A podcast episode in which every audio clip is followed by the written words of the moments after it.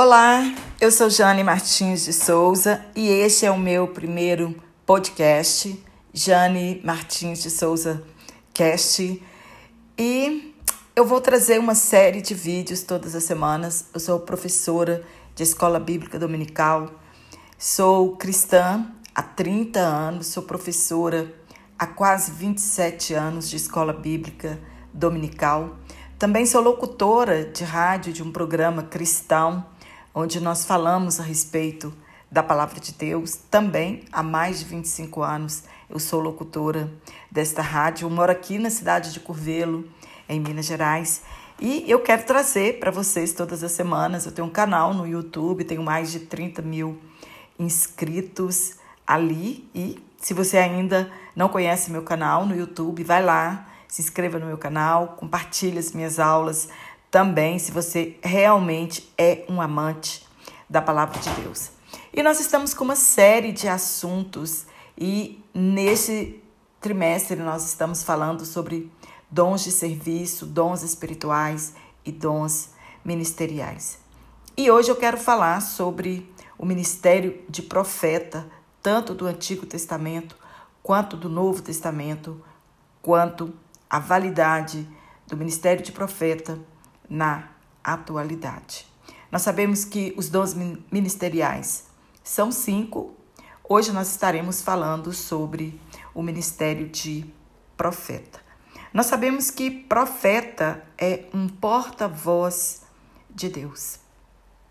Ele ouve de Deus a mensagem de Deus e ele transmite a mensagem para o povo. É diferente do ministério do sacerdote porque ele ouve do povo as queixas do povo e leva para Deus. Então, no sentido amplo, todos dois são porta-voz.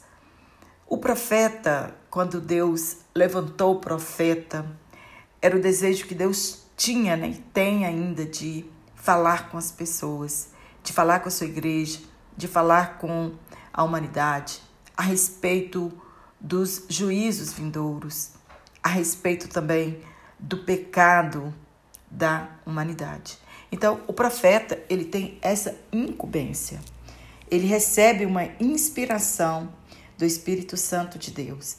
E ele pode falar por intermédio de visões, de revelações, de sonhos e mesmo Deus falando com ele.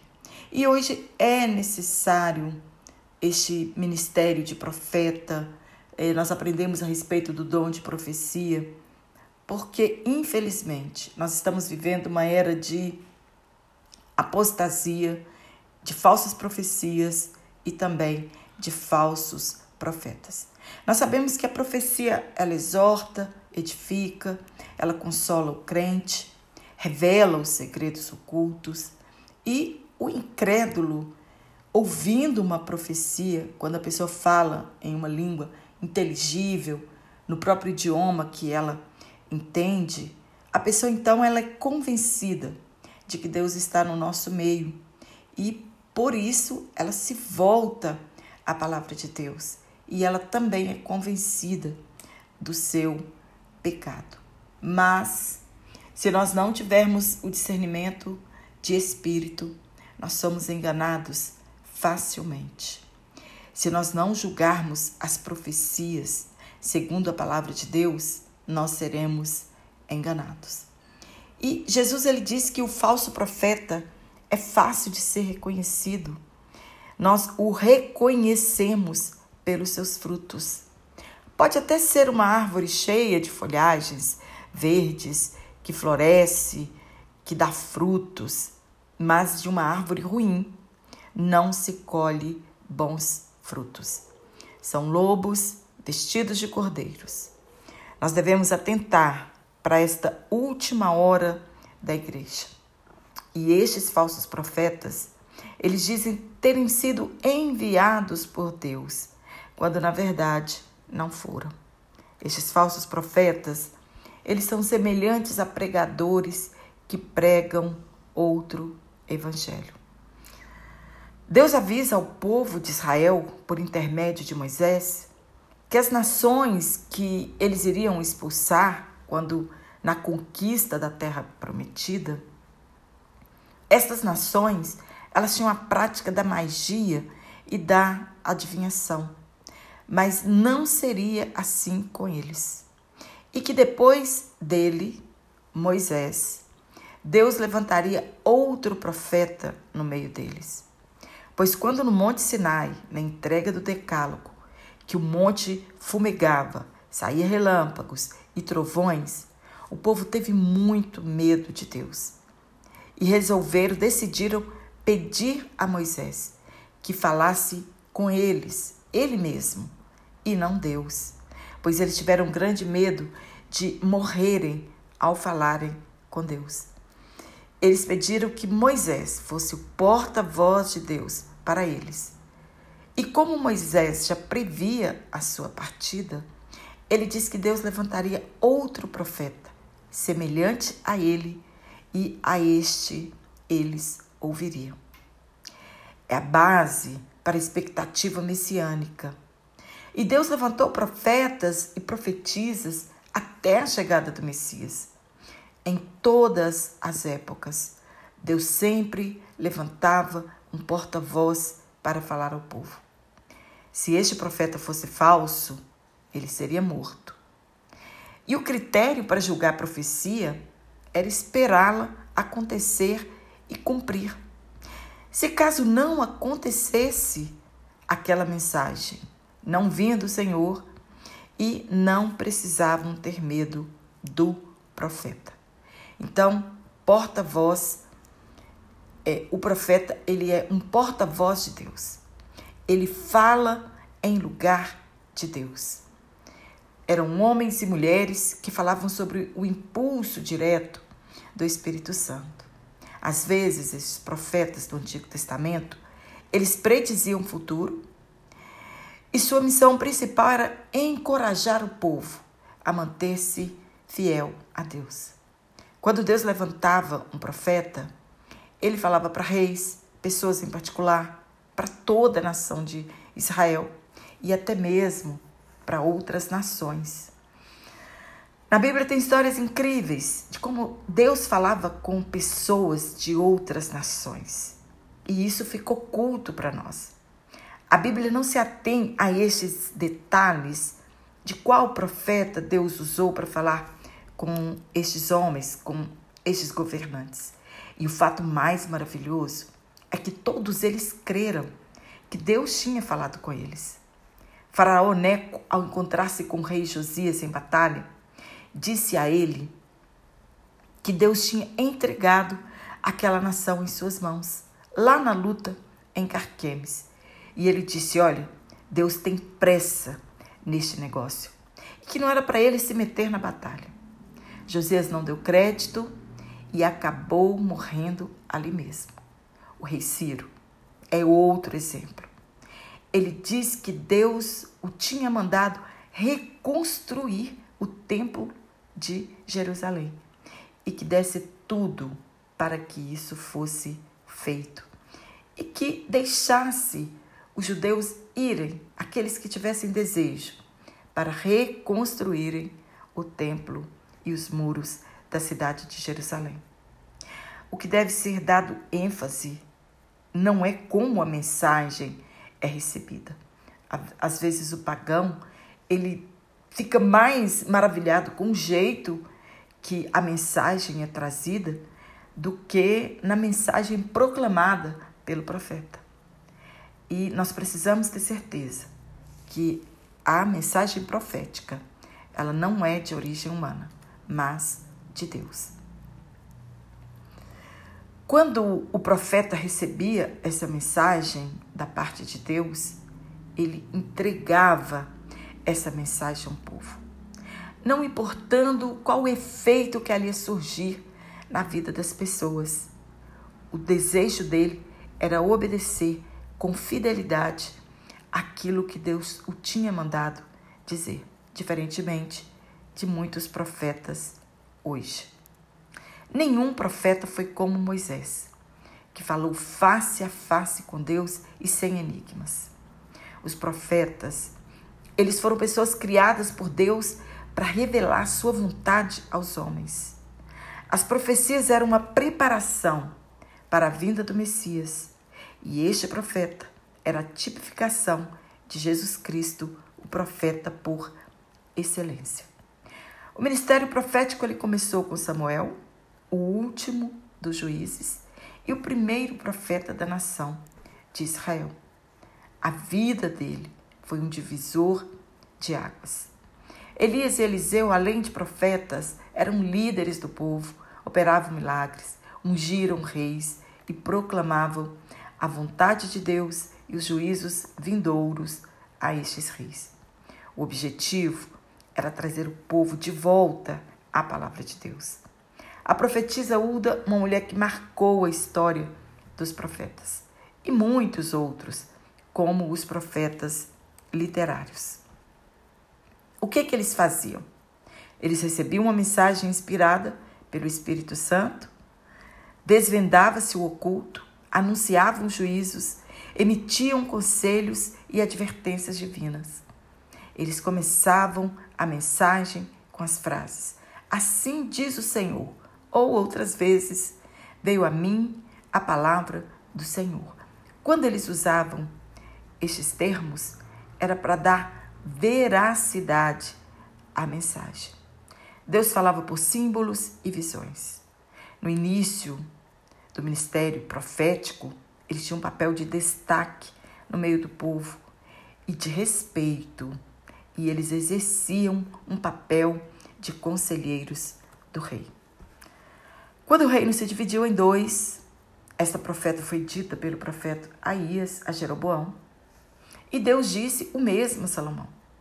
Em consequência do seu pecado, Deus iria dividir as doze tribos. Todavia, por causa do amor a Davi, não o faria no reinado dele, mas de seu filho Roboão. Divididas, se tornaram em dois reinos, reino do sul, reino do norte, conhecidos como Judá e Israel.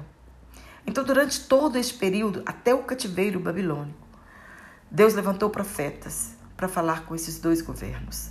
O profeta passou a ser perseguido para agradar a governantes. Alguns profetas se tornaram falsos, mensagens que massageavam o ego destes governantes. Os profetas que falavam a palavra de Deus na íntegra, eles foram perseguidos, pois a sua profecia confrontava diretamente a prepotência da nobreza. Confrontava a dissimulação dos sacerdotes e a injustiça social. Hoje, muitos profetas fazem do púlpito um trampolim para fama e sucesso. Não são perseguidos e nem oprimidos porque falam o que as pessoas querem ouvir. É dever do profeta, tanto do Antigo Testamento quanto do Novo Testamento, desmascarar o pecado, proclamar justiça, advertir as pessoas do juízo vindouro, combater a frieza e o mundanismo dentro da igreja. E os que são fiéis à mensagem de Deus podem esperar rejeição nesses tempos que nós estamos vivendo de mornidão e de apostasia. E nós tivemos um movimento chamado profetismo. Ele surgiu no século 8 a.C., tanto em Israel quanto em Judá. E o objetivo deste movimento era restaurar o monoteísmo hebreu, combater a idolatria, denunciar as injustiças sociais, proclamar o dia do Senhor e reavivar a esperança messiânica. E foi neste tempo que os profetas foram duramente perseguidos. Apanharam, foram presos, torturados e muitos foram mortos. E será que os profetas de hoje eles querem isso? Não. Eles sonham com uma vida de riquezas. Eles sonham com uma vida de sucesso. Os profetas do Antigo Testamento, eles tinham posição e autoridade especial. Agora, no Novo Testamento, deu dons, deu, Jesus deu dons à igreja. É do que nós estamos falando, do dons ministeriais. E estes dons dados à igreja, eles são cinco: os apóstolos, profetas, evangelistas, pastores e doutores. O apóstolo Paulo, ele escreveu aos Efésios que certos mistérios eles estiveram ocultos aos homens, mas estava sendo revelado naquela era aos apóstolos e profetas. Pedro e Paulo tiveram a mesma revelação de que os gentios são corrideiros e de um mesmo corpo. E todos são edificados sobre o fundamento dos apóstolos e dos profetas do Novo Testamento. No sentido técnico, não houve mais profetas depois de completado o Novo Testamento. O cânon sagrado foi fechado, então não existe mais nenhuma profecia que tenha a mesma autoridade que as profecias bíblicas. Nenhuma profecia foi dita depois disso que substitua as profecias da Bíblia Sagrada. No sentido amplo e como característica ministerial, sim, hoje nós temos profetas. Os profetas, eles continuam sendo necessários para a igreja de hoje. As profecias bíblicas, elas não são passíveis a julgamento. Elas são a inerrante palavra de Deus. Mas as profecias ditas hoje, elas são sim passíveis a julgamento. Elas devem ser analisadas pela palavra de Deus. Às vezes nós encontramos algumas pessoas ao lerem a Bíblia dizerem em relação às profecias bíblicas: não acho que é tanto assim. Elas não são passíveis de julgamento. A igreja que rejeitar os profetas de Deus, ela caminhará para a decadência. O mundo e o liberalismo entrarão dentro da igreja e perverterão as doutrinas bíblicas. O propósito do ofício do profeta do Antigo Testamento, do Novo Testamento e do profeta neotestamentário é o mesmo. Claro que eles não têm a mesma autoridade dos profetas bíblicos. As profecias ditas hoje, elas são passíveis de julgamento. Nós devemos diferenciar os dons espirituais dados individualmente com os dons de liderança dados à igreja para proclamar a palavra e liderar a igreja. Os profetas do Novo Testamento não tinham o objetivo de predizer o futuro, salvo em algumas ocasiões necessárias. Eles recebiam a mensagem de Deus por intermédio do Espírito Santo, mas eles não ficavam em transe, fora de si. Eles recebiam essa palavra diretamente de Deus e mediava entre Deus e o povo. São homens e mulheres vocacionados por Deus em proclamar e interpretar a palavra de Deus, com o propósito de exortar, consolar, admoestar e, de, e edificar a igreja. O dever do profeta do Novo Testamento era o mesmo do profeta do Antigo Testamento: desmascarar o pecado, proclamar justiça, advertir do juízo vindouro, combater a frieza e o mundanismo dentro da igreja. E por isso, eles devem sim esperar rejeição por muitos, porque no tempo que nós estamos vivendo, as pessoas não querem ouvir esse tipo de mensagem. Então, o objetivo do dom ministerial de profeta é liderar a igreja, para que a igreja possa alcançar a plena maturidade. Não apenas a fé em Cristo, mas a unidade da fé. Não individualmente mais, mas agora coletivamente não apenas conhecer Cristo, mas levar-nos ao conhecimento do Filho de Deus, nos conduzir a chegar à estatura completa de Cristo. Que estes líderes guiem a igreja de tal forma que os, os membros alcancem a maturidade, que eles cresçam em direção à semelhança com Cristo. Para isso, o evangelho apostólico ele deve ser pregado. O evangelho do amor e com amor. Mas deve ser evitado apenas palavras é, de sutilezas, porque quando isso acontece, é porque o evangelho de Cristo não está sendo pregado. E quando o evangelho de Cristo ele é pregado, o corpo de Cristo cresce.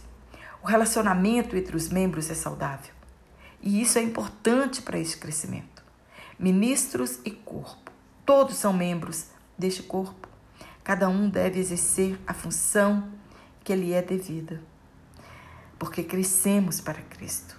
Estes dons ministeriais, eles foram dados para o aperfeiçoamento do corpo de Cristo e assim preparando outros para a obra do ministério.